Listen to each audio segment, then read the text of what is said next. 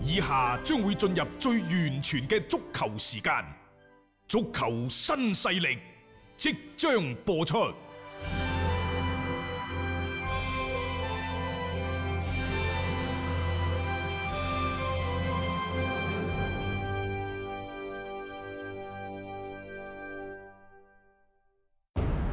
足球場，英雄地，幾多難忘時刻。攞翻住個波，從廣州太陽神到恒大富力，從東較場驚天一射到亞冠加冕，從童話變成現實，從英雄變成傳奇。最偉大嘅球員，最不可思議嘅入球，勝敗之間只有一線。神奇之處，魅力所在，一比零啊！各位，只可意會，更可言傳。足球新勢力，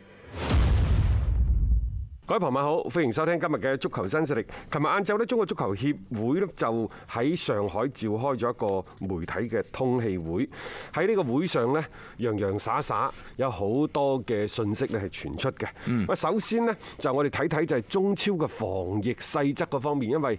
人命關天啊。係啊，嚇之前一直大家都關注嘅就係究竟我哋嘅嗰個相關嘅防控嘅措施到唔到位？嚇咁而家中超同大家通一通氣啊！啦而家四廿幾頁，係啊非常之仔細。咁啊，有關一啲細則呢，就包括呢就防疫防控嘅重點人員、球員同埋裁判喺比賽場上唔戴口罩。嗯，嚇誒，但係呢，呢兩類人係重點防控嘅。係咁然之後，所有嘅參賽球隊呢，喺抵達賽區之前嘅二十一日呢，必須做一次抗體以及係兩次核酸嘅檢測，並且將報告交俾防疫組。然之後。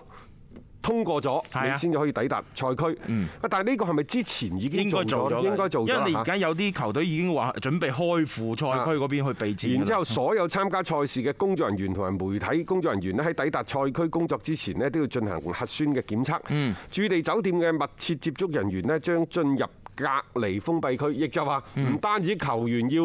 喺入邊兩個半月，係所有嘅駐地酒店嘅工作人密員切接觸人員係啊係啊都要全部封閉嗰。啲酒店亦都唔會對外咧係即係去接待冇其他錯客人㗎啦。咁啊，賽事舉行期間呢，每個禮拜都有核酸嘅檢測，每個月都有抗體嘅檢測。誒，同樣地，封閉區域嘅工作人員同樣執行呢個政策啊。嗯咁啊，封閉隔離區呢，就係有叫南區，嗯咁然之後呢，就仲有綠區啊等等，仲有一個呢，就係紫色區域。總之就南區係最嚴格嘅，最嚴格嘅嗯啊嗯啊綠區呢就相對鬆少少，紫色嘅區域嗰度呢又會係再鬆少少。咁啊，隔離區係嚴禁呢一個嘅其他，尤其係藍色啊，藍色隔離區呢係嚴禁其他人員隨便出入。理論上呢，誒球員包括呢就係裁判、工作人員等等呢，只有酒店、賽場點對點返回啊，然之後呢，就酒店。比賽場、訓練場三點一線，你揸綠證啊，你都唔可以入以上呢啲區域嘅。反正就係一個證，你就要對準嗰個區域啦，即係你係嗰個區域嘅，你先可以進入相關嘅一個地方。啊！啊，藍色區域呢，就係有啲酒店啦，有啲訓練場啊、比賽場等等。總之佢落咗車到休息室，再翻內場，呢啲所有都係藍色嘅區域，亦都係核心區嚇。只有藍色證嗰啲人呢，先至可以入嘅啫。係咁啊，其他嘅志願者啊、媒體啊、誒一啲工作嘅保障人員等等呢，誒亦都會有唔同嘅通道同埋區域啊，同藍色嘅區域呢，就有一個嚴格嘅劃劃分嘅。即係唔會有一啲交錯嘅情況啦嗯嚇，即係啊當幾個然區域啊即係誒上場比賽嘅球員係唔戴口罩，喺替補席嘅球員呢就唔要求戴口罩，但係嗯如果你上看台係睇波睇波。嗯嘅替補球員呢，就必須戴口罩即。係嗰個區域又係有所唔同啦，因啊為你要區分開，可能就係替補席上邊亦都有一個非常之嚴格嘅一個防控嘅區域啦。咁喺嗰個位置呢，你就可以相對呢就啊放鬆一啲，就唔需要係佩戴口罩。啊啊大家都唔使太過擔心嘅，因為無論係大連賽區，抑或係蘇州賽區，其實呢就唔係話佢哋除咗酒店嗯就係比賽場，實際上呢，喺呢一個指定酒店附近呢，都有一啲娛樂設誒設施，譬如話網球啊、嗯啊羽毛球場啊等等，都開放俾球員預約使用嘅。嗯啊蘇州仲好添，話佢哋南面有一個公園嗯啊，然之後呢就都可以而家協商呢，就作為隔離區呢，供球員去使用咁啊話。等啲球員都可以放鬆一下嗯啦，因為兩個幾月嘅封閉嘅情況，你就冇可能完完全全呢，就係淨係做足球相關嘅嘢㗎啊嗱嘛，。各位呢、個中超賽事佢同籃球有啲唔同，嗯，或者好大嘅唔同。就係因為第一佢參加嘅人數比較多，多組織嘅工作呢比較紛繁複雜。嗯，咁我認為喺當前嘅形勢之下。幾咁嚴格嘅呢一個防疫嘅細則，嗯，啊，都係都唔算話係即係好繁瑣嘅其，實係合合理啊必㗎。須呢就係喺呢一個嘅細則之下，嗯你係嚴格按照佢哋嘅規定去執行，嗯啊。冇錯，我哋最希望就係真係落到實處，每一個環節佢哋都係做到足，咁樣會將個風險降到最低啊嘛。啊，所以我就話啦，其實呢就係我哋誒球員啊、工作人員生命財產高於一切，嗯因為我哋就真係冇人哋咁盤死無大害， 啊一路呢就呢度幾個嘅人數啊嗰邊點飆升爆發係啊啲咩西班牙、意大利嗰啲我哋唔理，係嗯啊即係我哋而家我哋嘅國家、我哋嘅政府對於人嘅生命係非常之尊重，所以冇錯中國足球協會你做嘅幾咁細緻嘅、幾咁審慎嘅呢一個防疫嘅措施，都係不為過嘅。啱嘅啊，一定要咁樣做添啊！我哋都感謝你哋對呢方面嗰個付出添啊。咁啊，另外呢，就琴日嘅媒體通氣會呢，就中國足球協會主席陳戌源呢，就做咗總結發言，佢就話：哇，今次啊，中超準備時間緊。任務重，挑戰大啊等等，係啊，但係呢，就誒，佢哋都知道，亦都深深明白重啟中超聯賽嘅意義，所以中國足球協會齊心協力，奔住一個目標，共同努力，就係力爭組織好今次聯賽，俾全國人民呢一個滿意嘅答卷咁話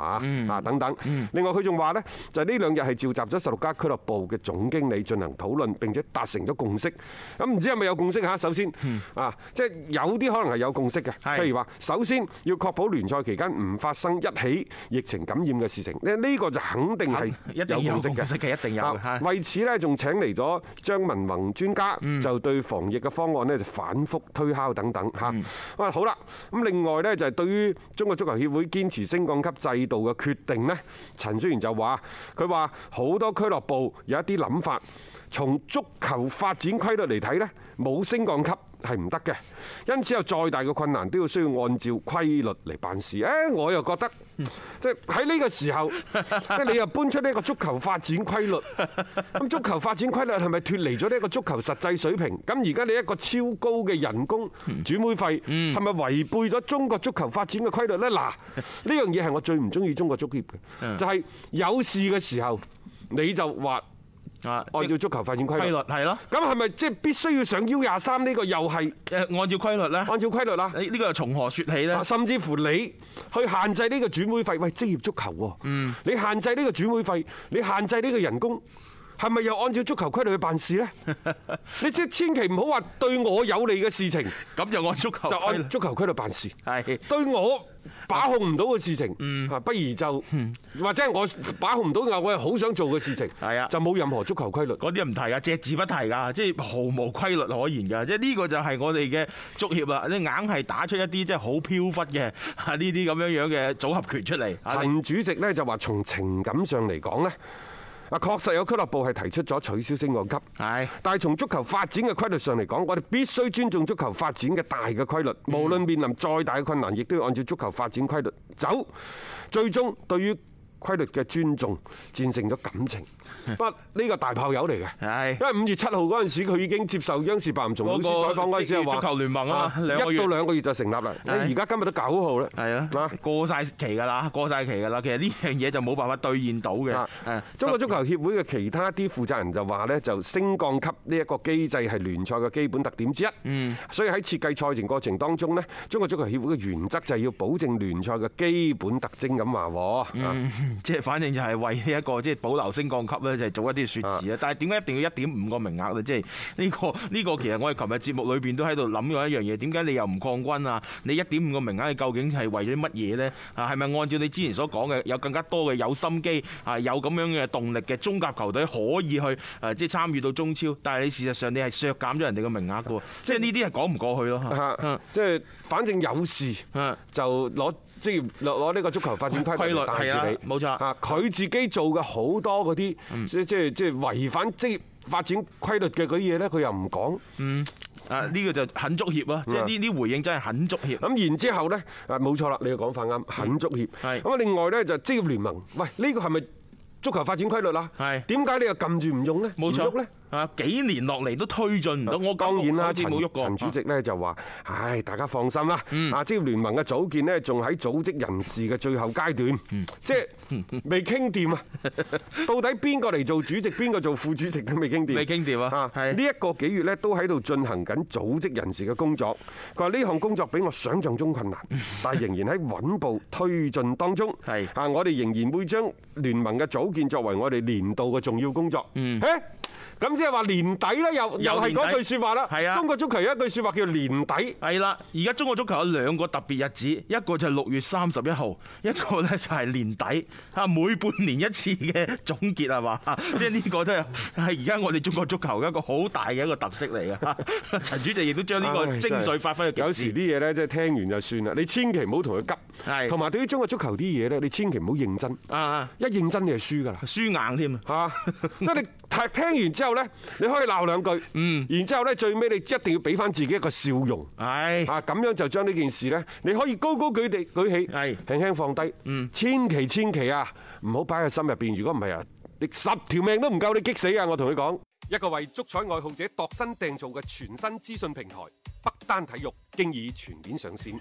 北單體育擁有基於北京單場賽事作出全面評估嘅優秀團隊，雲集張達斌、陳奕明、鐘毅、李漢強、呂建軍等大咖，為你帶嚟更專業嘅賽前預測分析以及賽後總結報告。北單體育無需註冊，一鍵辦理。想避免足彩市場起起伏伏，快啲嚟微信搜索公眾號北單體育。